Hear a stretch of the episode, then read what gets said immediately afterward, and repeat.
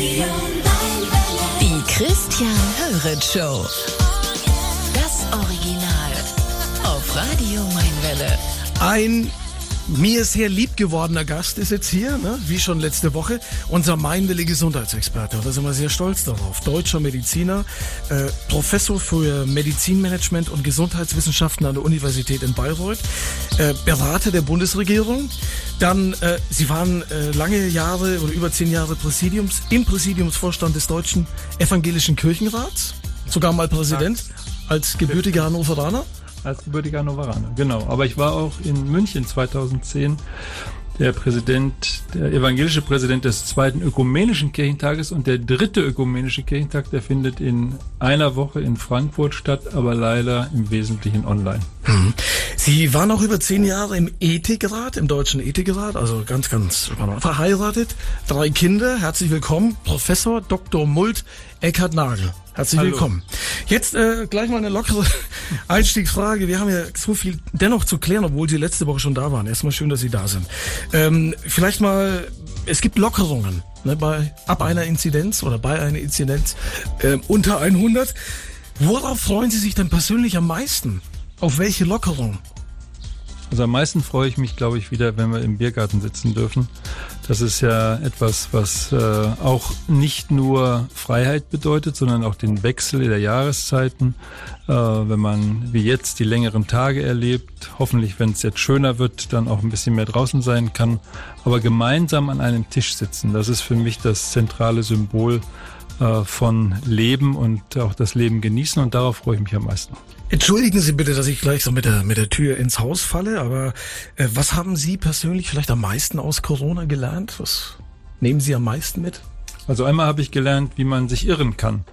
Äh, ich äh, bin ja äh, nun schon länger in meiner Profession, würde ich mal sagen, relativ gut orientiert und ähm, habe festgestellt, dass äh, manche ja stabil geglaubten Vorstellungen so nicht eintreten. Ich habe zum Beispiel im Februar letzten Jahres noch äh, vor einem großen Gremium formuliert, dass ich nicht davon ausgehe, dass es eine weltweite Pandemie gibt. Und äh, das war grundlegend falsch. Ähm, und äh, in ähnlicher Art und Weise habe ich immer wieder festgestellt, dass auch im positiven Sinne manchmal Ängste und Sorgen, die man hat, äh, sich nicht realisieren. Also ich bin bescheidener geworden im Hinblick auf die Frage, was weiß ich ganz genau und was nicht. Freue mich sehr auf diese Stunde mit Ihnen, Herr Professor Nagel. Haben Sie eigentlich Lieblingsmusik? Natürlich, aber was hören Sie gerne? Na, wenn ich jetzt hier bei Ihnen bin, äh, hätte ich gesagt, höre ich am liebsten Wagner. Ich habe gestern Abend noch zufälligerweise äh, ein bisschen gelesen über die Geschichte von Ludwig II. Und äh, äh, das ist etwas, was mich tatsächlich mit Bayreuth verbindet, weil das mochte ich überhaupt nicht, als ich nach Bayreuth berufen worden bin.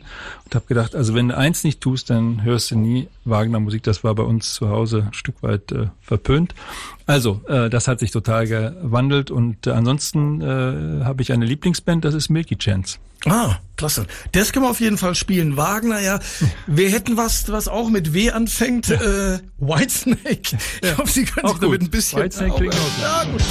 Professor Eckhard Nagel von der Universität in Bayreuth hier bei uns zu Gast bis 18 Uhr. Es wird spannend. Freue mich sehr. Eine echte Koryphäe bei uns zu Gast in Mainwell ist eine Studio Professor Eckhard Nagel von der Universität in Bayreuth. So, Herr Nagel, äh, Sie haben vor einer Woche, als es eigentlich alles noch ein bisschen düster war, haben Sie uns Mut gemacht. Ne? Äh, haben gesagt, in zwei Wochen, äh, da gibt's dann schon, können wir mal durchschnaufen, gibt's Lockerungen. Und tatsächlich, jetzt ging es ja sehr, sehr schnell. Also eine Woche haben Sie noch. Eine Woche haben wir noch. Ich glaube, äh, wenn wir keinen Blödsinn machen und uns am Riemen reißen äh, und nicht ausflippen, dann, äh, das sind immer die Voraussetzungen, dann wird dieser Trend, der ja aus meiner Sicht eben schon vor zwei, drei Wochen absehbar war, äh, sich auch äh, fortsetzen. Und äh, dann sind wir Mitte nächster Woche sicherlich bei einer Inzidenz, ich sage jetzt mal unter 100, hier auch bei uns in Bayreuth äh, in der 7-Tage-Inzidenz. Wir sind ja ohnehin mit dem R-Wert, das ist die Wahrscheinlichkeit, jemanden anzustecken, schon deutlich äh, länger unter 1. Also insofern sind wir insgesamt auf dem richtigen Weg. Äh, und äh, wenn es jetzt auch noch wirklich Sommer wird, dann äh, ist das Virus noch schwächer und wenn wir stark bleiben, dann äh, können wir uns auch wieder freier bewegen. Also jetzt bloß nicht ausflippen. Ja. Ja, also äh, das Wetter wird schön, ja, weil der der Mainwelle Wetterbericht lügt nie ja.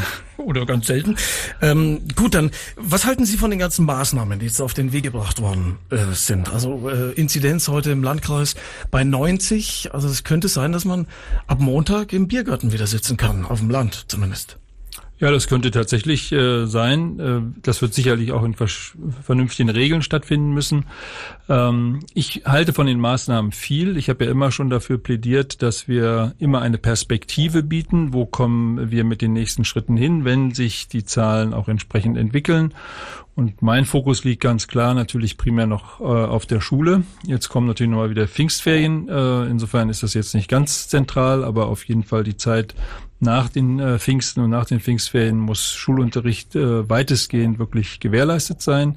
Ich hoffe stark darauf, das gilt natürlich auch für Kindergärten und äh, Kindertagesstätten. Also das wären für mich die Bereiche, wo das Ganze im Mittelpunkt steht. Interessant wird sein, wie wir in der Uni damit umgehen, weil natürlich viele unserer Studierenden jetzt ähm, praktisch ein Homeoffice äh, auch schon in Anführungsstrichen gebucht haben. Viele haben ja gar keine Wohnung im Moment in Bayreuth, weil das äh, das Studentensalär gar nicht hergibt. Also da müssen wir mal gucken. Aber auch da würde ich darauf hoffen und darauf setzen, dass wir die zweite Hälfte des Semesters doch mehr in Präsenz machen können. Aber ist es dann zu befürchten, dass wenn jetzt alles wieder gelockert wird, dass dann irgendwie tatsächlich die vierte Welle kommt? Oder, oder lassen wir das jetzt mal ganz weit weg? Das lassen wir mal ganz weit weg, weil es gibt äh, verschiedene Rahmenbedingungen, die das nicht sehr wahrscheinlich äh, machen. Einmal, wir haben eine gute Erfahrung gemacht im letzten Sommer. Das heißt, der Sommer ist tatsächlich ein relativ äh, sicherer Zeitraum.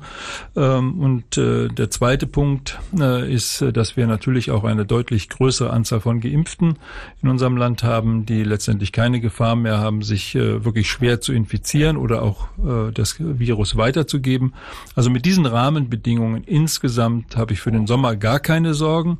Äh, was im Herbst dann wird, da müssen wir noch ein bisschen gucken. Da müssen wir auch äh, gut und hart daran arbeiten, ne, auch weiter Sicherheitsmaßnahmen uns überlegen, die für die kältere Jahreszeit dann wieder funktionieren, wie zum Beispiel ähm, Vernebler in Schulklassen, äh, die eben auch Virus abtöten können etc. Also da brauchen wir schon noch eine strukturierte Planung, aber wenn das gelingt, kommen wir auch durch den nächsten Winter gut. Gut, also dann lassen wir das mal so stehen, sind ganz optimistisch. Da passt sogar diese Frage, die Martina geschickt hat über WhatsApp.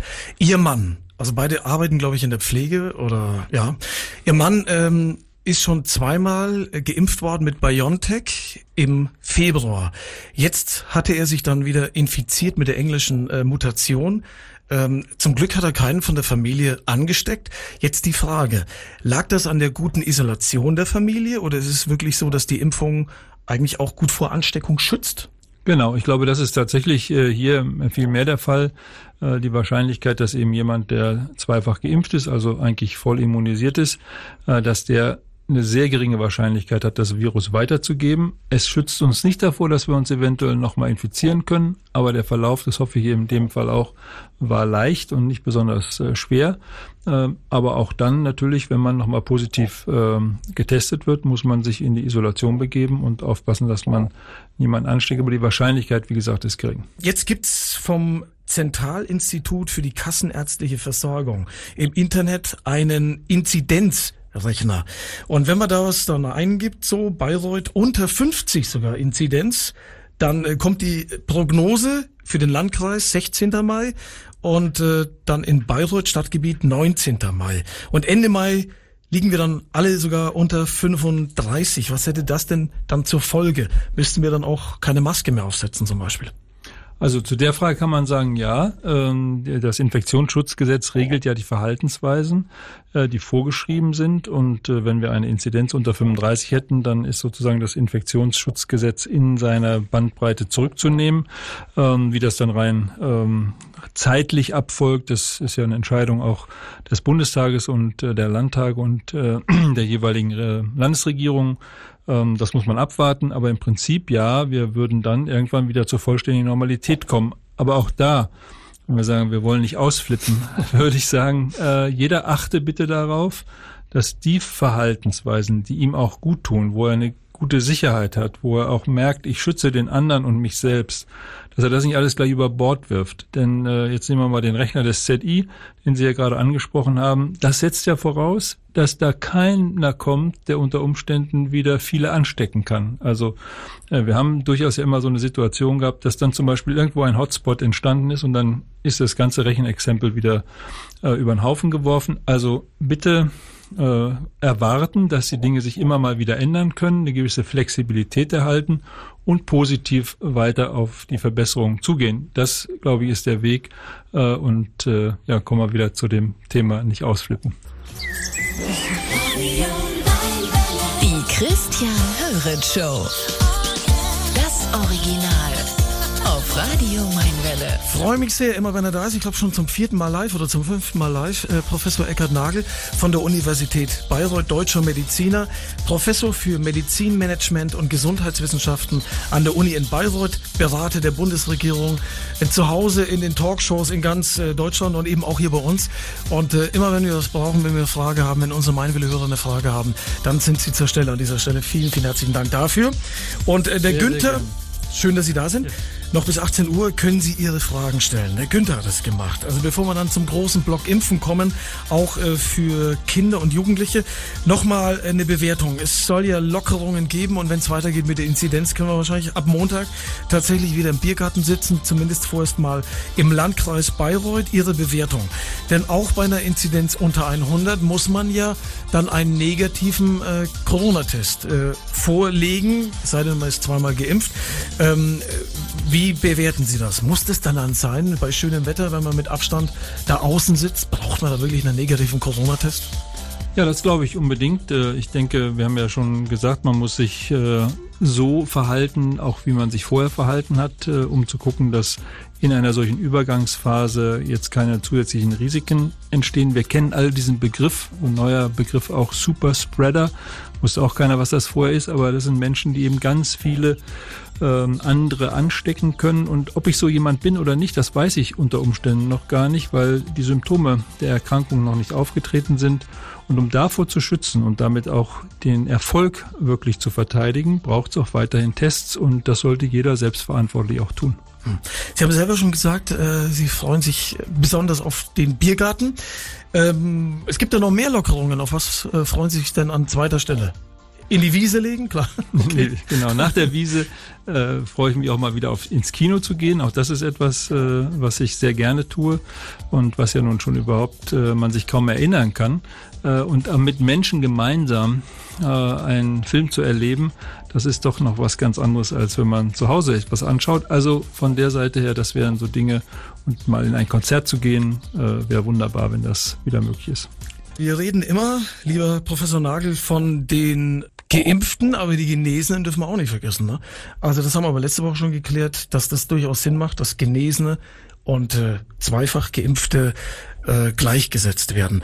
Die liebe Kollegin Nina Titus, äh, die hatte Corona, Gott sei Dank äh, ist sie da gut durchgekommen.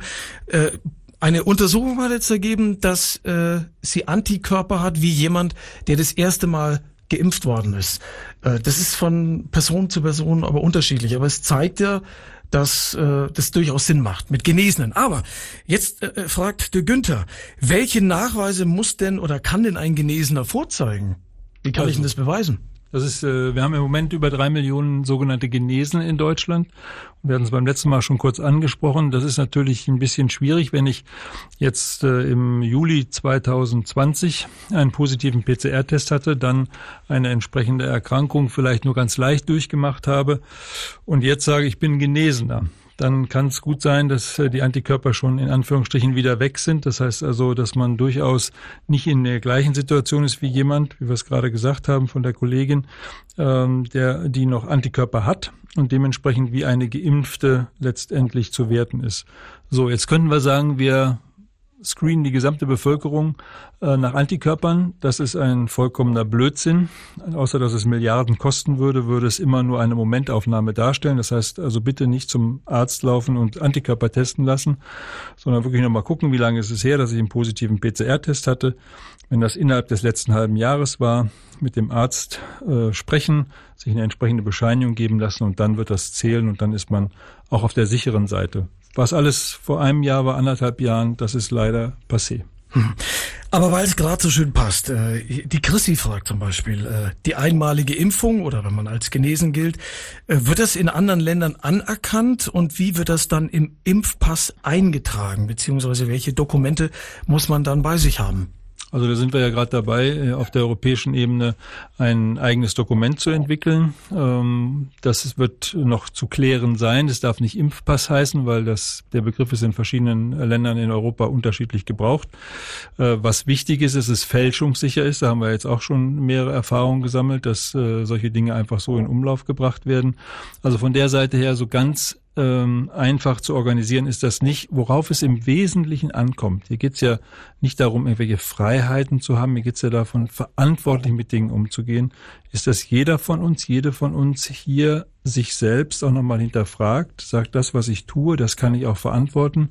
Und dann kann man gemeinschaftlich gut durch diese Krise kommen. Wenn jeder macht, was er will oder betrügt oder andere Dinge ausgehebelt werden, das macht natürlich keinen Sinn. Also hier ist wirklich unsere Solidarität, unser Gemeinschaftsgefühl äh, tatsächlich gefordert und die können wir im Prinzip äh, dadurch stärken, dass wir verantwortlich mit der Situation umgehen. Ja, aber so denken wahrscheinlich nicht alle, leider. Und äh, diese gelben Impfpässe, die sind auch relativ leicht zu fälschen. Das ist leicht zu fälschen. Es äh, gab ja von einigen Impfzentren äh, praktisch Kopien, äh, die, wo die Impfzentren Personen überhaupt völlig überrascht waren, dass da angeblich Impfungen rausgegangen sind. Also da braucht es ein anderes Format.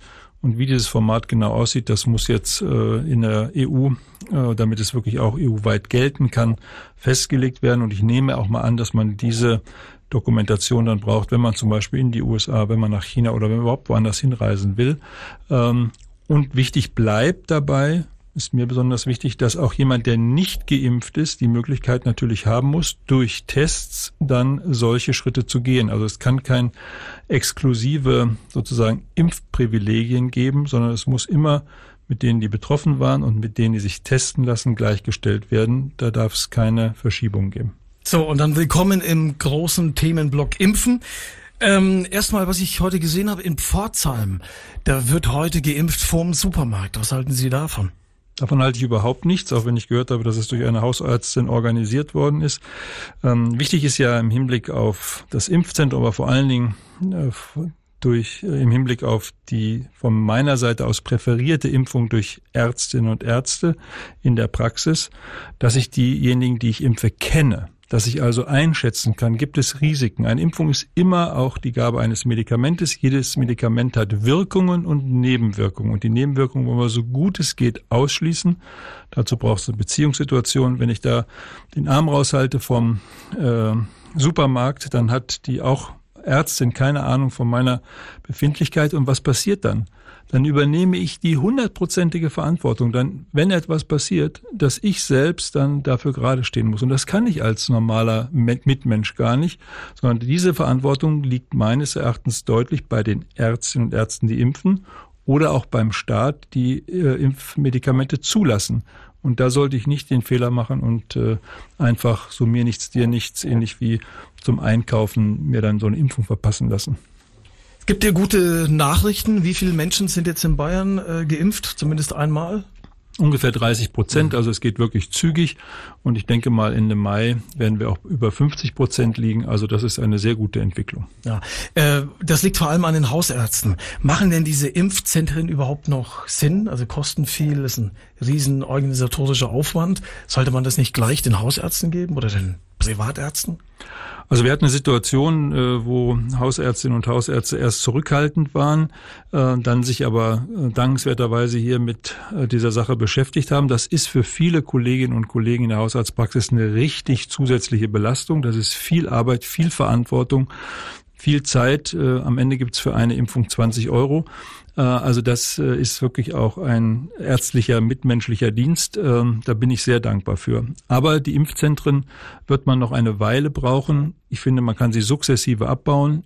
Denn, das ist auch meine Meinung, man sollte Privatärzte in gleicher Weise mit einbeziehen, die im Moment noch ausgeschlossen sind, weil sie nicht von der Kassenärztlichen Vereinigung mit entsprechenden Präparaten versorgt werden. Also das, da ist noch eine gewisse Schieflage, aber ich hoffe, das regelt sich innerhalb der nächsten acht Wochen. Das wäre die nächste Frage gewesen. Die haben Sie quasi jetzt vorweggenommen. Das ist ganz gut, weil uns nämlich die Zeit so ein bisschen davonläuft. Impfen, Sie sind äh, dreifacher Vater. Wie alt sind die Kinder ungefähr? 26, 22, 20. Okay. Letzte Woche, da haben Sie gesagt, Ausgangssperre macht eigentlich keinen Sinn. Das hat, da haben die Leute die Ohren gespitzt. Ne? Dann haben sie auch die Ohren gespitzt, äh, die Meinwelle-Hörer. Da gab es viel äh, Ausschlag, viel mhm. Reaktion ähm, auf ihre Aussage, dass sie nicht empfehlen würden, äh, Kinder und Jugendliche zu impfen. Aber so genau haben wir da nicht nachgehakt. Äh, also was sind denn für Sie Kinder und was sind Jugendliche? Und bei wem würde es denn in Ihren Augen Sinn machen oder eben auch nicht? Also wir haben äh, mit den meiner Zurückhaltung habe ich ganz spezifisch auf Kinder abgezielt äh, und das sind äh, von der Definition, von der medizinischen Definition, äh, diejenigen, die neu geboren werden bis zum zwölften Lebensjahr, wenn sie in die Pubertät kommen, dann verändert sich einmal die Biologie natürlich jedes jungen Menschen, auf der anderen Seite auch seine Aktivität äh, und äh, dann sind die Bedingungen sicherlich nochmal anders zu werten, immer natürlich abhängig vom Entwicklungsstand eines jungen Menschen. Also wenn wir jetzt darüber sprechen, dass man zwölf bis 18-Jährige eventuell impft, dann äh, schaue ich mir das nochmal ganz genau an, äh, weil wir da noch zu wenig äh, Daten haben. Wir haben viel diese jungen Menschen in den Schulen jetzt getestet. Deswegen scheinen sie besonders häufig betroffen. Das hängt aber auch mit der Anzahl der Tests zusammen. Äh, was sie sicher bisher nicht zeigen, ist, dass sie schwer erkranken. Und deshalb, das ist ja mein Hauptargument, muss man genau hingucken, äh, ist jemand, der selbst eigentlich noch nicht für sich entscheiden kann, hier müssen ja die Eltern zum Teil noch zustimmen, ähm, dann tatsächlich äh, verpflichtet oder sollte er im Sinne des Schutzes von Dritten geimpft werden, weil es für ihn selbst keine wirklich gravierende positive Auswirkung hat. Also deshalb genau hinschauen. Und bei Kindern bin ich ganz klar, im Moment gibt es keine gute Begründung, Kinder unter zwölf Jahren zu impfen. Hm. Man hört immer wieder, dass äh, die Infektionszahlen, aber eben gerade bei Kindern und auch bei Jugendlichen äh, massiv nach oben gegangen sind. Sie haben eben schon begründet, natürlich, weil jetzt natürlich auch wie verrückt in den Schulen getestet wird. Aber gibt es denn da verlässliche Zahlen? Naja, es gibt äh, auf jeden Fall äh, Zahlen, die jetzt regelmäßig gemeldet werden, auch nach Altersgruppen. Insofern kann man das zuordnen. Äh, was wir aber nicht wissen, ist äh, tatsächlich die Anzahl der schweren Infektionen, äh, beziehungsweise die, die wir gemeldet bekommen, sind sehr gering. Also das, was man, das kann man sogar weltweit beobachten, Kinder sind ja dankenswerterweise, das müssen wir einfach nochmal positiv sehen, von dieser Pandemie weitestgehend ausgeschlossen gewesen. Es gibt einige schwere Fälle, das ist gar keine Frage, aber im Verhältnis zu den Millionen von Kindern, die betroffen hätten sein können, äh, ist das nicht der Fall gewesen und dafür bin ich so dankbar, weil stellen wir uns mal vor, Kinder wie die alten Menschen wären in gleicher Weise gefährdet gewesen. Das hätte diese ganze Situation noch viel unerträglicher gemacht. Also lassen Sie uns das Positive an der Stelle sehen ja. und damit verantwortlich auch weiter umgehen. Ja, und natürlich auch weiterhin positiv denken, da kommen wir gleich noch drauf. Ich würde Sie bitten, wir haben hier noch ein paar Hörerfragen, dass wir die vielleicht kurz und knackig äh, äh, beantworten könnten, weil wir natürlich die große Mutmacherfrage noch am Ende haben. Agnes würde gern wissen, warum muss man sich denn zweimal impfen? Bei Grippe wird man doch auch nur, bei einer normalen Grippe, in Anführungszeichen, wird man ja nur einmal geimpft. Das hängt tatsächlich an der Funktionsart äh, dieses äh, der verschiedenen Impfstoffe ab. Es gibt ja mit Johnson Johnson einen, der nur einmal geimpft werden muss. Also es ist einfach eine pharmakologische, also eine auf den Impfstoff bezogene Besonderheit. Lisa möchte gern wissen, welchen Schutz habe ich? Sie ist offenbar schon einmal geimpft worden mit BioNTech. Äh, Glückwunsch. Äh, hat man starke Nebenwirkungen nach der zweiten Impfung und welchen Schutz hat sie jetzt schon? Also man geht davon aus, dass jemand, der das erste Mal geimpft ist, ungefähr 50 Prozent geringere Wahrscheinlichkeit hat, sich zu infizieren und auch andere zu infizieren. Also auch das ist schon positiv. Äh, und äh, wovon man ausgehen kann nach einer Woche nach der Impfung, ist, dass äh, auch eine Infektion deutlich weniger schwer verläuft. Also man hat schon einen substanziellen Schutz auch mit einer Impfung. Ja, Christina würde gern wissen, äh, sie hatte im April 20 schon, also im letzten Jahr Corona, und sie hat immer noch Antikörper äh, um die 300. Das ist, äh, glaube ich, Gut. für mich als Laien also mhm. eine sehr beachtliche Zahl. Und äh, jetzt ist sie aber ja schon länger als ein halben Jahr, halbes Jahr genesen. Impfen ja oder nein, obwohl der Wert so hoch ist? Im Prinzip impfen nein, muss man nicht, weil man kann ja nicht mehr erzeugen als Antikörper durch eine Impfung. Und wenn ich äh, Antikörper habe, dann muss ich mich nicht impfen lassen. Hier ist es sinnvoll, mit dem äh, behandelnden Arzt zu sprechen. Äh, diese Antikörpertestung, die ja offensichtlich stattgefunden hat, vielleicht im Rahmen eben auch einer Studie, äh, die kann man dazu nutzen, Attest auszustellen und äh, hier dann ähm, praktisch die gleiche Situation wie ein gerade Genesener dann auch äh, per ärztliches Attest auszuweisen. Und dann hilft das genauso wie wenn man erst seit äh, vier Monaten genesen wäre. Vielen Dank soweit. Also es kommen ganz, ganz viele Fragen. Sie werden die wie immer noch beantworten. Wir ja. leiten die weiter und das werden wir dann auf jeden Fall, dann gibt's persönliche Antwort über WhatsApp. Aber jetzt natürlich die große Mutmacher-Abschlussfrage. Ähm, wir, wir werden damit leben müssen in den nächsten Jahren. Vielleicht sogar mit regelmäßigen Impfungen, das haben Sie auch schon gesagt. Aber das Schlimmste haben wir hinter uns? Also ich glaube, das Schlimmste haben wir deshalb hinter uns im Hinblick auf diese Pandemie, weil äh, es uns überfallen hat, weil wir nicht vorbereitet waren, weil sich, glaube ich, niemand von uns vorstellen konnte, äh, dass das, was äh, wir bisher erlebt haben, so völlig auf den Kopf gestellt wird. Wir haben aber gezeigt, äh, selbst wenn alles sich auf den Kopf stellt, sind wir in der Lage, darauf zu reagieren. Wir betrauern viele Menschen, die erkrankt oder auch gestorben sind. Äh, auch das gehört zu einer äh, gesellschaftlichen Entwicklung. Da müssen wir, glaube ich, nochmal nacharbeiten. Da müssen wir nochmal unsere Empathie hinterfragen, die an vielen Stellen sicherlich weiter geschärft werden kann. Aber wir haben auch Solidarität erlebt und erfahren im positiven Sinne. Und äh, das wird jetzt die wichtige Aufgabe sein. Wir sprechen jetzt äh, darüber, was an negativen Auswirkungen zum Beispiel für Kinder und Jugendliche die Folge waren, was für Menschen, die alleine stehen, für Folgen äh, da waren. Hier müssen wir jetzt anpacken. Darum geht es. Und äh, wenn uns das gelingt, wenn wir das positiv umsetzen können, wenn wir die wirtschaftlichen Folgen tatsächlich adäquat denen begegnen können, dann haben wir daraus gelernt, dann gehen wir gestärkt hervor. Und so, glaube ich, verstehe ich Krise. Das ist etwas, was schwer ist äh, zu durchschreiten, aber man kann auch gestärkt daraus hervorgehen. Und das ist meine Sichtweise und meine Perspektive von dieser Pandemie. Haben Sie, hat auch, also wir haben jetzt noch genau eine Minute Zeit. Ähm, hat die Politik auch äh, daraus gelernt? Also man hat das Gefühl, dass es jetzt alles ein bisschen äh, durchdachter, auch vielleicht kommuniziert wird. Ja, ich glaube, wir haben, äh, das gilt jetzt mal für die Universität Bayreuth und viele andere Wissenschaftlerinnen und Wissenschaftler, wir werden lernen müssen, wir müssen gute Ergebnisse vorlegen und dann kann Politik sich auch äh, besser darauf einstellen. Äh, wichtig ist an dieser Stelle tatsächlich auf die Menschen zu gucken und weniger auf sich selbst und das gilt für alle Berufs- und alle Gruppen in unserer Gesellschaft, für Politik genauso wie für alle anderen auch. Wir dürfen halt bloß nicht ausflippen, ne? Wir dürfen nicht ausflippen, da bleibt's bei. Ja, das ist auf jeden Fall ein sehr, sehr wichtiger Satz. Vielen, vielen Dank. Und äh, wir hoffen sehr darauf, dass wir Sie bald wieder im Studio begrüßen dürfen. Ja, vielleicht äh, treffen wir uns aber eher draußen auf dem Rasen. Im Biergarten. Auf der Wiese. Ja, auf der Wiese. Oder im Biergarten. Würde ich mich sehr, sehr, ja. sehr, sehr freuen.